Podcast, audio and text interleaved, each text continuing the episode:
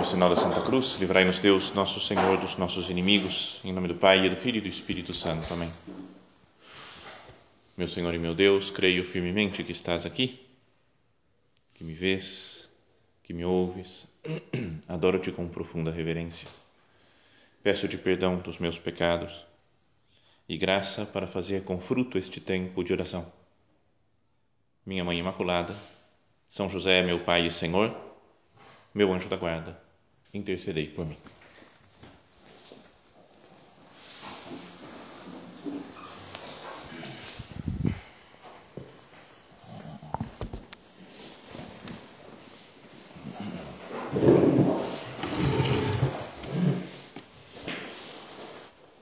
No domingo passado, o Evangelho da Missa contava aquele episódio em que Jesus vai a Betânia e entra na casa de Marta e Maria.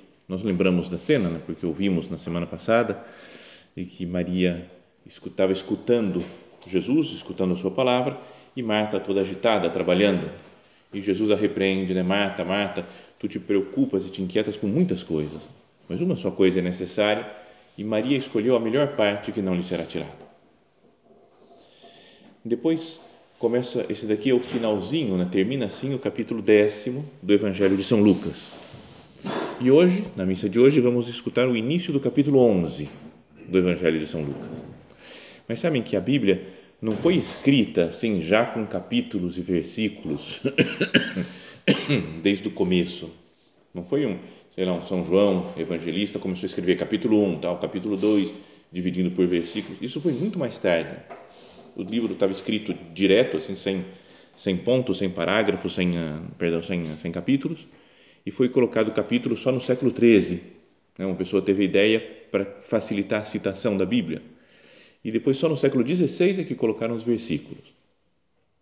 Então, ainda que o capítulo décimo termine aqui com a cena de Marta e Maria e hoje comece outra coisa, diria que existe uma clara continuidade entre as, esses acontecimentos.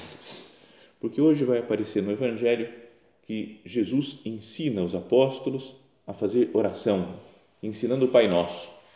Fala, quando rezardes, dizei Pai Nosso que estás no céu. E logo depois ele fala da importância de rezar sempre, né, de pedir coisas para Deus, pedir e recebereis conta uma parábolazinha, uma muito breve, né, de um amigo que vai na casa de outro amigo à noite para pedir um pão, né, para dar de comer a um, a um, amigo seu que chegou de viagem. E depois ainda o Evangelho continua, o capítulo 11 todo, com a mesma ideia, né, muitas outras coisas que parecem que não tem muito a ver uma coisa com a outra, que são, por exemplo, né, logo depois disso, não aparece já no Evangelho de hoje, mas que Jesus expulsa um demônio que era mudo de uma pessoa, depois ele começa a fazer umas comparações, né? fala que né, quem, eh, quem está comigo, né, quem não está comigo está contra mim. Depois ele fala de novo dos demônios, fala que quando um demônio sai de uma casa, né, ele volta depois, ele volta e encontra a casa limpa, arrumada, volta com outros sete demônios, né, piores do que ele. Depois ainda aparece falar de uma mulher que apareceu no, diante de Jesus, né, conta o Evangelho, e falou: Bendito o ventre que te trouxe, os seios que te amamentaram. E ele fala: Bendito antes daqueles que ouvem a palavra de Deus e a põem em prática. Então, parece que são várias coisas nesse capítulo do Evangelho de São Lucas, mas queria que nós olhássemos tudo com esse título, que é o título da meditação de hoje: Vida de Oração. Então, vamos tentar ir pouco a pouco no Evangelho conversando com o nosso Senhor que está aqui presente no sacrário e vendo como que anda a nossa oração pessoal, nossa conversa, nosso diálogo com Cristo. Então começa, por exemplo, a cena do Evangelho do domingo passado, falava assim: Jesus entrou num povoado e uma mulher de nome Marta o recebeu em sua casa. Ela tinha uma irmã, Maria, a qual sentou, sentou aos pés do Senhor e escutava a sua palavra. Marta, porém, estava ocupada com muitos afazeres da casa. Marta estava ocupada com muitos afazeres da casa. Essa palavra, essa expressão estava ocupada, se diz no original, né, em grego, é perispal. E spal significa é, puxar, alguém está puxando outra pessoa. e ela era perispal. Sabe de peri? Lembra? Tinha uns negócios de biologia, ela fala pericarpo, né? a, a, a camada lá que está fora da fruta, ou perímetro, o que está ao redor.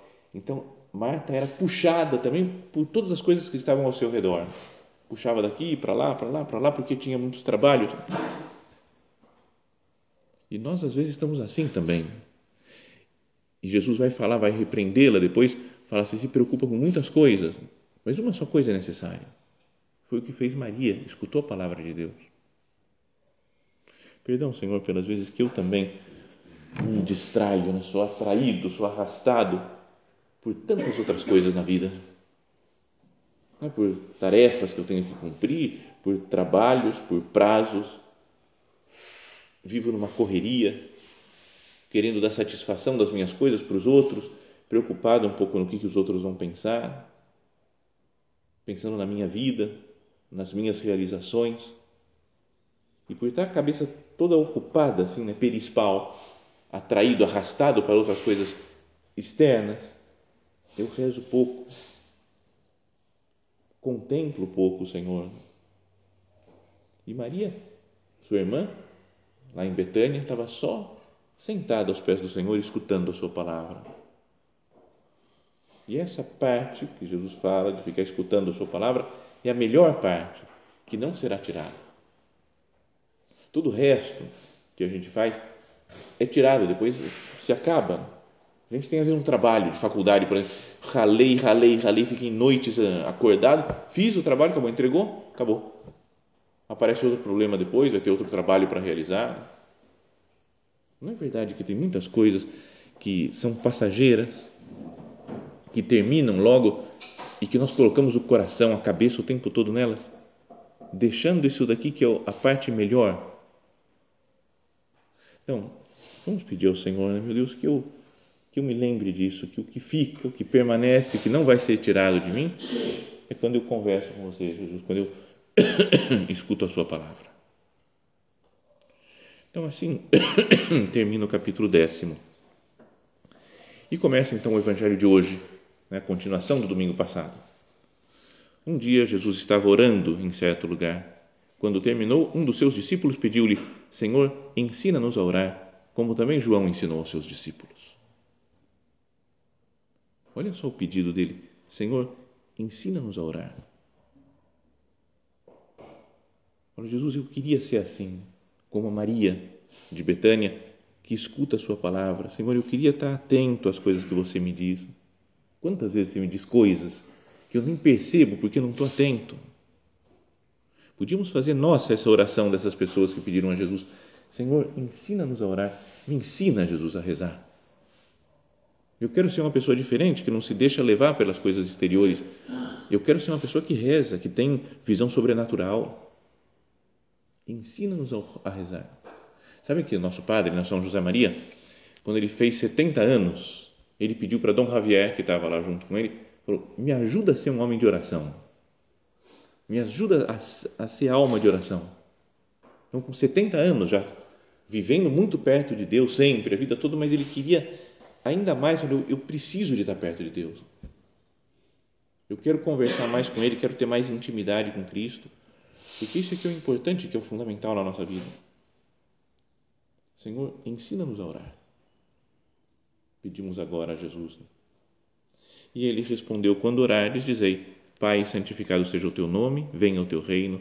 Dá-nos a cada dia o pão cotidiano e perdoa-nos nossos pecados, pois nós também perdoamos a todo aquele que nos deve, e não nos introduzas em tentação. É oração modelo, oração ensinada por Cristo e que a gente deveria de vez em quando parar e meditar palavra por palavra dessa, dessa oração. Logo depois de falar isso, Jesus continua dizendo assim: Jesus acrescentou: Imaginai que um de vós tem um amigo e à meia-noite o procura dizendo: Amigo, empresta-me três pães, pois um amigo meu chegou de viagem e nada tenho para lhe oferecer. O outro responde lá de dentro: Não me incomodes, a porta já está trancada, meus filhos e eu já estamos deitados, não posso me levantar para te dar os pães. Digo-vos, mesmo que não se levante para dá-los por ser seu amigo, vai levantar-se por causa de sua impertinência e lhe dará quanto for necessário. Então aqui também Jesus fala da importância da oração de petição, de insistir com Deus as coisas. Fala, Jesus, eu preciso disso, me ajuda nisso, eu quero resolver essa situação. Mas além disso, olha só uma, um detalhe que tem nessa parábola que Jesus conta.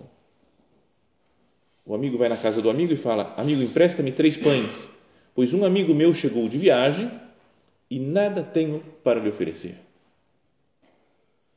Queria que a gente pensasse nisso. Nada tenho para oferecer. Nós temos amigos também que nos pedem coisas, nos pedem ajuda, nos pedem conselho. E às vezes a gente se sente muito incapaz né, de dar algum conselho, de ajudar de uma maneira eficaz. Na vida de padre acontece direto isso. Porque vem um monte de gente falar na direção espiritual e fala: Padre, eu estou com esse problema assim, assim, assim. O que, que eu faço? E muitas vezes eu não sei, né? eu não, não sei, não, não, não, sou um oráculo né, que sabe todos os. Fala, você faça assim e vai estar tudo certo na sua vida e você vai ser feliz e vai ser realizado. Não é? É difícil às vezes aconselhar as pessoas, ter o dom do conselho, de levar as pessoas para frente, levar as pessoas para Deus. Então, o que nós temos que fazer é chegar aqui para Jesus e falar: Senhor, eu não tenho nada para oferecer para essa pessoa que está me pedindo, me dá três pães aí para oferecer para ele. Ou seja, me dá um pouco de santidade, Jesus, para saber aconselhar a pessoa. De novo, a importância da vida de oração. Né? Se eu estou unido a Deus, se eu sou um homem de oração, um homem que vive uma vida sobrenatural, em sintonia com Deus, eu sei o que oferecer depois para as outras pessoas. Porque Deus me falou, santo deve ser assim, né? imagina um São Cura d'Ars, São João Maria Vianney, ou um Padre Pio, ou um, sei lá, um São José Maria, mesmo, qualquer outro santo, que vai alguém perguntar um negócio e ele fala umas coisas, você fala, cara, que sabedoria. Mas é porque ele vive continuamente pedindo para Deus essa sabedoria é como se ele fosse para Deus e falasse assim: né, Eu tenho um amigo que chegou de viagem e não tem nada para lhe oferecer. Me ajuda, meu Deus, me fala o que eu tenho que falar para essa pessoa. Então, para sermos bons conselheiros, para ajudarmos as pessoas, é preciso insistir em ter vida espiritual, vida interior, ser homens de oração. São José Maria falava mesmo que o apostolado, a evangelização, é uma superabundância da tua, da tua vida para dentro se eu tenho vida espiritual, então começa a transbordar a santidade, o amor a Cristo, e isso vai transformando as outras pessoas que estão ao meu redor. Está vendo? Toda a sequência desse evangelho, o final do capítulo décimo e quase todo o capítulo 11 de São Lucas, tem esse mesmo tema né, de oração. Depois disso, Jesus aparece ainda no evangelho de hoje. Portanto, eu vos digo: pedi e vos será dado, procurai e encontrareis, batei e a porta vos será aberta, pois todo aquele que pede, recebe, quem procura, encontra, e a quem bate, a porta será aberta. Algum de vós que é pai, se o filho lhe pedir um peixe, lhe dará uma cobra, ou ainda se pedir um ovo, lhe dará um escorpião? Ora, se vós que sois maus, sabeis dar coisas boas aos vossos filhos, quanto mais o Pai do céu dará o Espírito Santo aos que lhe pedirem. Essa frase aqui de Jesus, esse, essa explicação, insistência na oração de petição, aparece também no, no Evangelho de São Mateus. Só que lá fala assim: ó, Ora, se vós que sois maus sabeis dar coisas boas aos vossos filhos, quanto mais o Pai do céu dará coisas boas aos que lhe pedirem. E aqui no Evangelho de São Lucas, ele fala: dará o Espírito Santo aos que lhe pedirem. E o Papa Bento XVI fazia essa comparação e falava: é que a coisa realmente boa que Deus pode nos dar é Ele próprio, é o Espírito Santo que vem a nós, que fica conosco. É o próprio Deus que, morando em nós, nos ensina a ser almas de oração. Está vendo? É preciso rezar, se esforçar, pedir a Deus. Isso é fazer oração. Mas para que nós sejamos pessoas de oração, depois Ele vai dar o Espírito Santo. Lembra aquela a frase que São Paulo fala na carta aos Romanos? Da mesma forma, o Espírito vem em socorro da nossa fraqueza, pois não sabemos o que pedir nem como pedir. É o próprio Espírito que intercede em nosso favor com gemidos inefáveis. A gente, em geral, não sabe rezar direito. Eu não sei como rezar, como pedir as coisas para Deus, como que eu tenho que me comportar, como que eu falo com o Senhor. Então, se nós insistirmos, Senhor, eu quero ser uma pessoa de oração. Se vós que sois maus sabeis, sabeis dar coisas boas aos vossos filhos, quanto mais o Pai do céu dará o Espírito Santo aos que lhe pedirem. E se eu tenho o Espírito Santo, ele vai interceder em nosso favor com gemidos inefáveis. O Espírito vem em socorro da nossa fraqueza, essa fraqueza de fazer oração, fraqueza de viver apegado ao mundo material, só as coisas materiais, as coisas meio mais corriqueiras, as, as tarefas mais imediatas. O Espírito vem em socorro da nossa fraqueza. Senhor, como eu não sei fazer oração, Jesus, como eu não consigo, eu me canso. A gente vê a história de tantos santos que ficavam horas em oração. Fala, Jesus, eu cinco minutos já não aguento mais. Parece que tem coisa para fazer, parece que eu estou perdendo tempo, não consigo me exprimir, não consigo falar com você, não consigo te escutar. Manda o teu Espírito para que ele venha em socorro da minha fraqueza.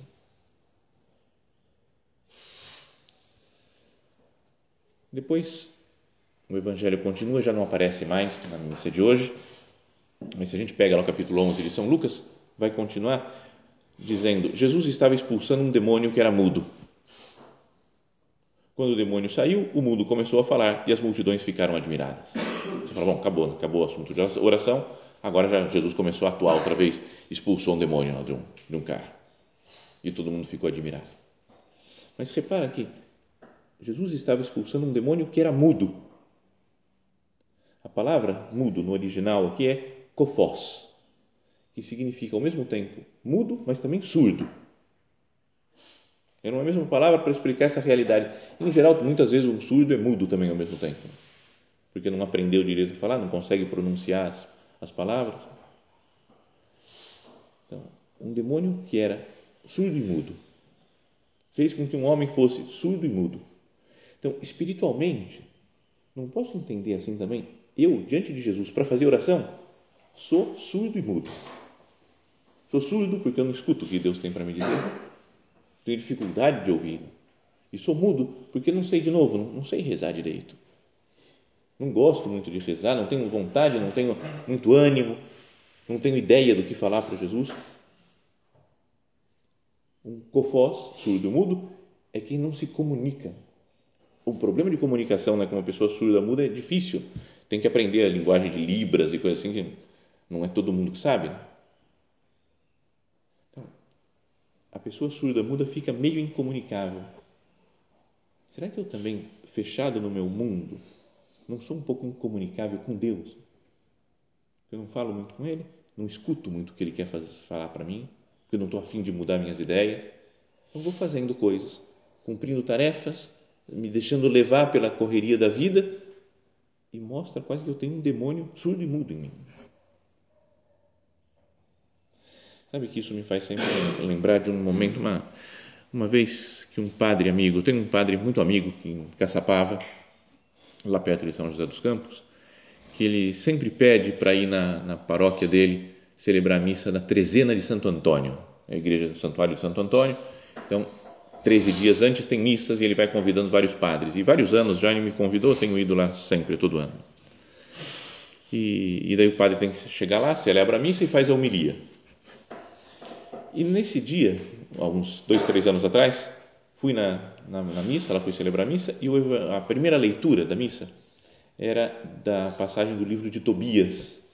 Lembra que aparece o anjo Rafael, que leva o Tobias numa longa viagem, né, para conseguir um dinheiro que estavam devendo para ele, devendo para o pai dele, e no meio do caminho eles param na casa da Sara.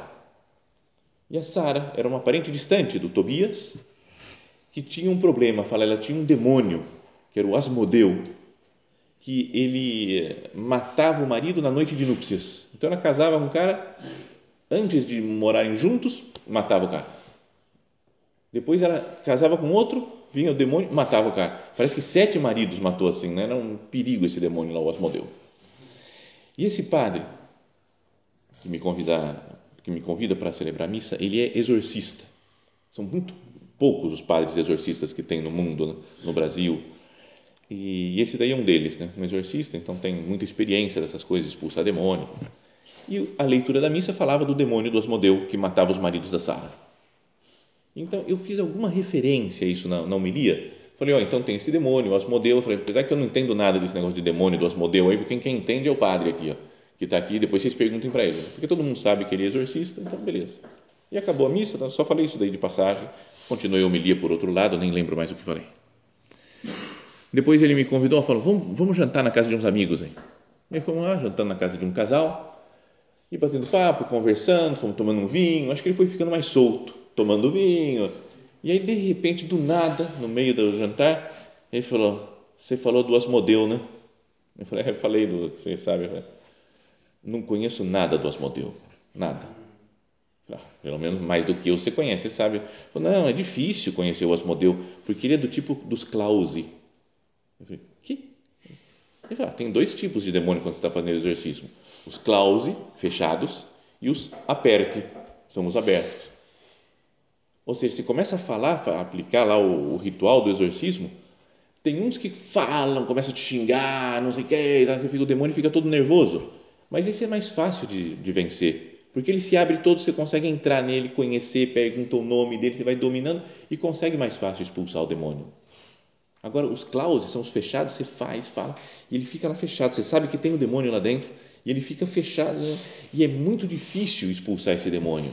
E o Asmodeu é, do, é clause. Falei, cara, parece que ele vive com o Asmodeu, né? Sabe ele? O cara conhece tudo, todos os demônios que tem por aí, assim, e sabe quem é, de que tipo que é. Então, é, era meio assustador, né? Aí ele aproveitou e começou a contar umas coisas, assim, e falou, uma vez tinha um menininho, uns 10 anos, que achei que estava possuído. Parecia mesmo assim. E depois eu só confirmei quando fiz a oração e de repente ele ficou calmo e veio na sala uma sensação de paz. Eu falei: um cara mal saiu daqui, não está mais nessa sala. Porque deu uma paz, uma tranquilidade. Ele falou: mas tem alguns que eles, que eles são cláusulas, fechados, são, é muito difícil vencer. Por exemplo, uma vez, ele falou: eu tenho, ganhei uma vez de uma pessoa uns, uh, umas relíquias de, de santos.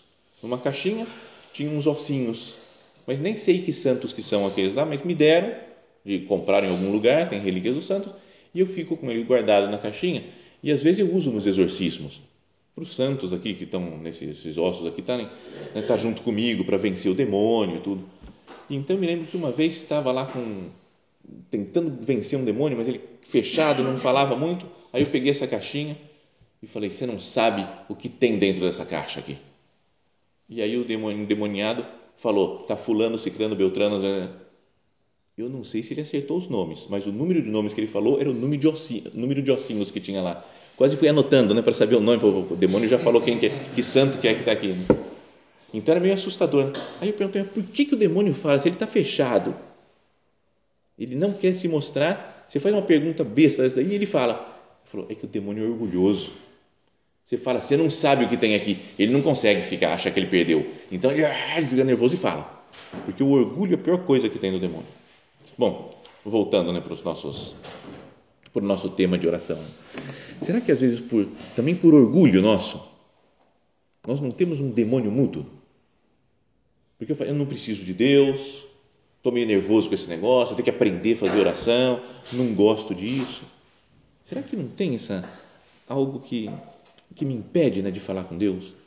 Um demônio que é surdo e mudo também em mim? E depois, então, depois dele expulsar esse demônio mudo, fala que alguns dos fariseus lá disseram é pelo poder de Beuzebu, chefe dos demônios, que ele expulsa os demônios. E Jesus fala aquele ensinamento, né? todo reino dividido contra si mesmo será destruído, cairá uma casa sobre a outra. Aí ele fala, se é pelo poder de Beuzebu que eu expulso os demônios, pelo poder de quem então vossos discípulos os expulsam? Por isso eles mesmos serão vossos juízes. Mas se é pelo dedo de Deus que eu expulso os demônios, é porque o reino de Deus já chegou até vós. Ele falou: expulso os demônios pelo dedo de Deus. E o dedo de Deus, numa, num dos hinos, naquele Veni Creator Spiritus, que fala do Espírito Santo, diz que diz assim: sois formado de sete dons, o dedo da direita de Deus. Dextre dei tu digitus. O Espírito Santo é o dedo de Deus. Então, o Espírito Santo é quem expulsa os demônios, Jesus fala. E o Espírito Santo é que vem em ajuda da nossa fraqueza, porque nós não sabemos rezar, nem como rezar, mas o Espírito Santo, esse dedo de Deus, vem a nós para nos ensinar como fazer oração. Depois ele, Jesus continua no mesmo capítulo, ainda tudo na sequência. Quando o espírito impuro sai de alguém, fica vagando por lugares áridos, à procura de repouso. Não o encontrando, diz: Vou voltar para minha casa de onde saí. De onde saí. Chegando aí, encontra a casa vazia e arrumada. Então ele vai e traz outros sete espíritos piores do que ele, que entram e se instalam aí. No fim, o estado dessa pessoa fica pior do que antes.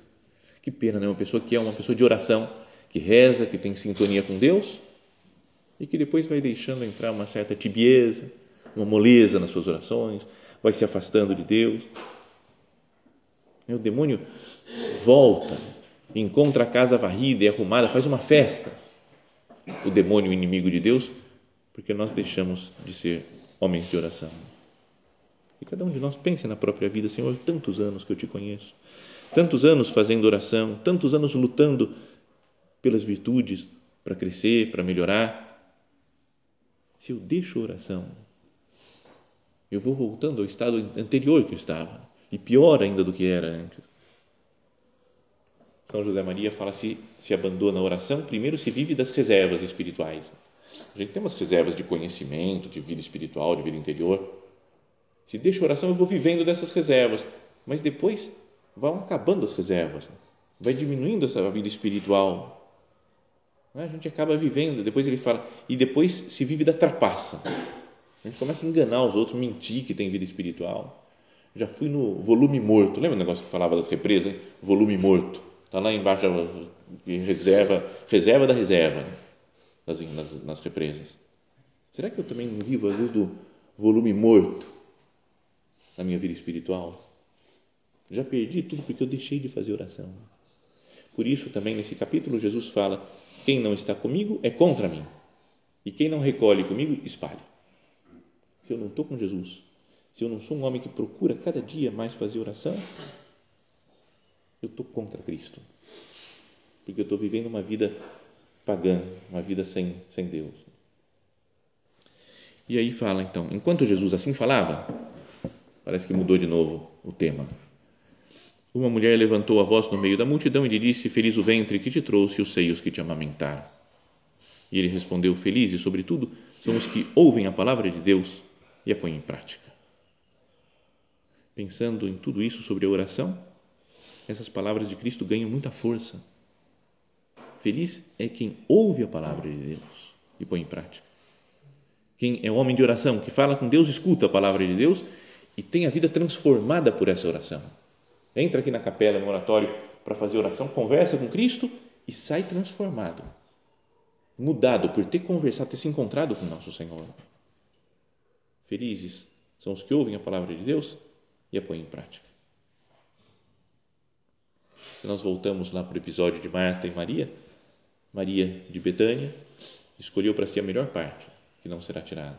Mas a outra Maria, Maria de Nazaré, nossa mãe, Santa Maria, ela é quem é elogiada aqui por Jesus. Ela sim é feliz porque ela ouviu a palavra de Deus e a colocou em prática. Mais do que isso, ela recebeu a palavra de Deus dentro dela. Cristo é a palavra de Deus.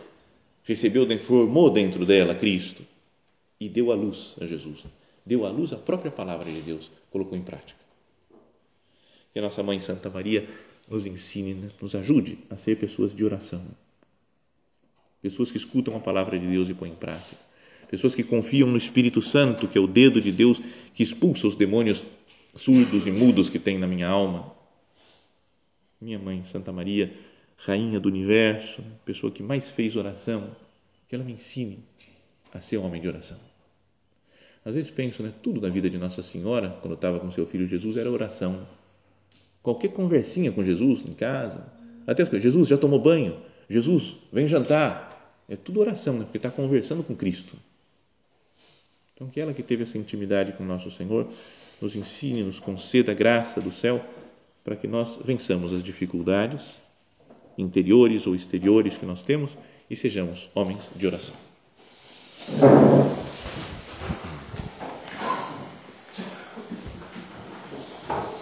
Dou-te graças, meu Deus, pelos bons propósitos, afetos e inspirações que me comunicaste nesta meditação. Peço-te ajuda para os pôr em prática. Minha Mãe Imaculada, São José, meu Pai e Senhor, meu anjo da guarda, intercedei por mim.